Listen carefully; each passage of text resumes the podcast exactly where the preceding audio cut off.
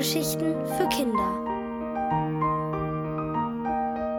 Warten auf den Flug nach Tutukila von Annette Herzog.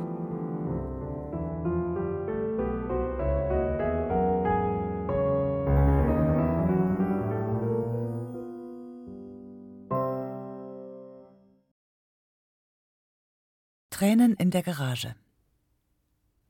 Der Elefant hatte nach seinem Einbruch in den vereisten Tümpel im Park einen solchen Schnupfen bekommen, dass er zu meiner Erleichterung weder an diesem noch an den folgenden Tagen mit mir in die Schule kommen konnte.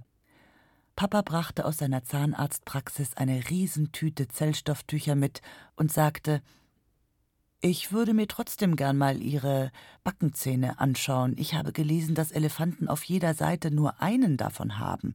Reicht das tatsächlich aus? Antwortete der Elefant, und Papa suchte Zuflucht in der Nähe der Garagentür. Ich meine, das würde ganz andere Therapiemöglichkeiten eröffnen, fügte er hinzu. Du meinst, du könntest mir Zähne ziehen? fragte ich. Papa winkte ab und verschwand. Von dem Augenblick, da ich aus der Schule kam, bis abends, wenn ich ins Bett ging, saß ich jetzt fast nur noch in der Garage. Wir hatten sie uns sehr gemütlich eingerichtet. Ich hatte ein Stück des Werkzeugregals geleert und zu meinem Schreibtisch erklärt, auf dem ich Hausaufgaben machte. Der Elefant war gut im Rechnen und half mir dabei. Mama sagte, dass wir ihn ruhig ein bisschen in unsere Traditionen einweihen sollten und hatte uns einen Adventskranz hingestellt. Nur Kerzen hatte sie nicht darauf gesteckt, wegen der Brandgefahr zwischen all den Flaschen mit Farbe und Terpentin. Sie hatte auch eine Fuhre Stroh bestellt, die wir auf dem Boden der Garage ausgebreitet hatten. Meine Tochter Natalie und ich wollen Strohsterne basteln, hatte sie dem Bauern erzählt, als der ihr zu neugierig wurde. Die Geschichte mit dem Elefanten nahm uns sowieso keiner ab. Was stattdessen abnahm, war das Geld in meiner Sparbüchse und der Lebkuchenteig im Tiefkühlfach des Supermarktes. Der Elefant konnte nicht genug davon kriegen. Hm, wenn ich nicht nach Tutukila reisen müsste, würde ich ganz gern noch eine Weile bleiben, gab er zu, nachdem er in vier Tagen genau 56 Packungen verzehrt hatte. Ich unterließ es, ihm zu erklären, dass es auch bei uns Lebkuchenteig nur zu Weihnachten gibt. Meinetwegen hätte er gern für immer bei uns bleiben können. Aber sein Entschluss, nach Tutukila zu reisen, um sich bei seinem Freund Bulli zu entschuldigen, stand unerschütterlich fest. Und der Tag, an dem der Flug gehen sollte, näherte sich viel zu schnell. Auch der kleinen grauen Katze schien es bei uns zu gefallen. Zu ihrem Stammplatz hatte sie den Adventskranz erklärt, in dessen Mitte ich etwas Stroh gelegt hatte. Ihr Lieblingsspielzeug war mein Strickzeug, und putzigerweise zog sie den gelben Wollknäuel dem grünen vor. Allerdings machte die Hose für den Elefanten nur langsam Fortschritte. Mama und ich strickten zwar in jeder freien Minute, und auch im Wartezimmer von Papas Zahnarztpraxis lag Wolle zur Mitarbeit bereit, aber Mama hatte nicht bedacht, dass nicht jeder Patient die Kunst des Strickens beherrscht. Und selbst die, die es konnten, ließen zu viele Maschen fallen, was Mama damit erklärte, dass man auch im Wartezimmer den Bohrer zu laut hörte. Sie machte sich darüber wirklich Sorgen, also über die Hose, über den Bohrer nicht so sehr. Ach, wenn der Elefant abreißt, dann soll er wenigstens ein Geschenk von uns haben, seufzte sie. Er könnte ja doch mal zu mir in die Praxis kommen. Eine Zahnkrone aus Gold ist doch auch etwas Schönes, meinte Papa. Mama guckte nur schief. Auch meine Handarbeitslehrerin Frau Hohlsaum hatte es abgelehnt, der Klasse das Stricken beizubringen. Die Kinder kriegen ja kaum einen Knopf angenäht, hatte sie sich beschwert, und als Mama von dem Elefanten erzählte, hatte sie glattweg den Hörer aufgelegt. Die Hose also war ein Problem aber ansonsten war mir so leicht ums Herz wie schon lange nicht mehr. Am schönsten war es abends, wenn ich mit den Hausaufgaben fertig war und neben dem Elefanten im Stroh lag.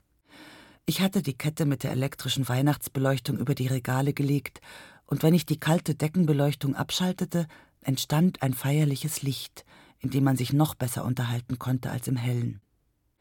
Eines Abends erkundigte sich der Elefant Sagen Sie bitte, Nathalie, hat das Mädchen, das mir neulich aus dem Eis geholfen hat, seine Katze wiedergefunden? Wie kommen Sie darauf? fragte ich. Hier in der Garage bei dem Elefanten wollte ich an Mille und Annalena nicht erinnert werden.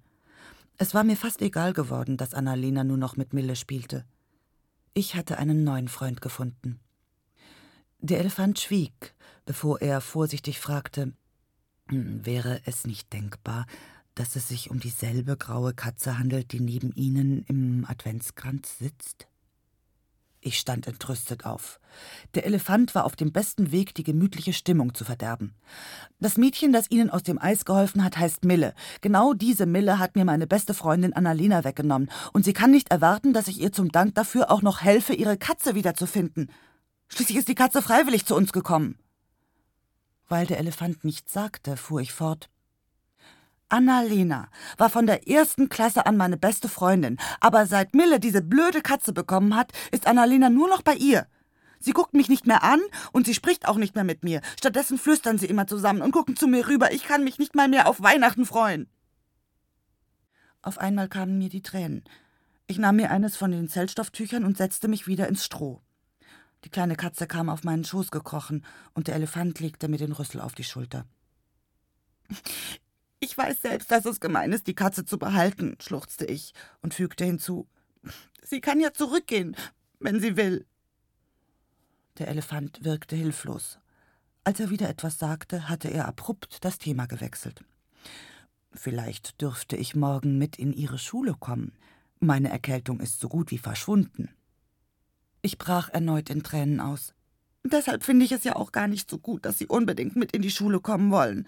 Manche Kinder dort sind viel hübscher als ich oder klüger oder haben größere Garagen oder was weiß ich. Was, wenn Sie dann mit denen mitgehen und nicht mehr mit zu mir kommen wollen? Nun traten auch dem Elefanten Tränen in die Augen. Ein Elefant, der weinte. Das hielt kein Affe aus. Ich reichte ihm schnell einen Packen Zellstoff. Ich habe einmal einen Freund verraten. Glauben Sie mir, das tue ich nicht nochmal, sagte der Elefant. Ich dachte an Bulli und die weite Reise, die der Elefant nun seinetwegen auf sich nahm. Hier saß er, im nasskalten deutschen Winter, und wartete auf den Flug. Ich schluckte meine Tränen weg und streichelte seinen Rücken. Na gut, willigte ich endlich ein, dann gehen wir morgen zusammen in die Schule und nehmen die Katze mit. Jetzt ist es auch egal, was Mille von mir denkt. Ich blickte den Elefanten an, und ich fand, es gibt nichts Schöneres, als wenn ein Elefant, der gerade noch geweint hat, wieder lächelt.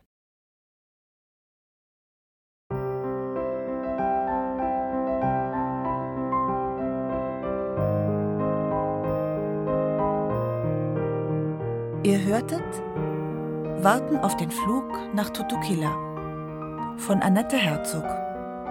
Gelesen von Martina Gedeck. Ohrenbär. Hörgeschichten für Kinder. In Radio und Podcast.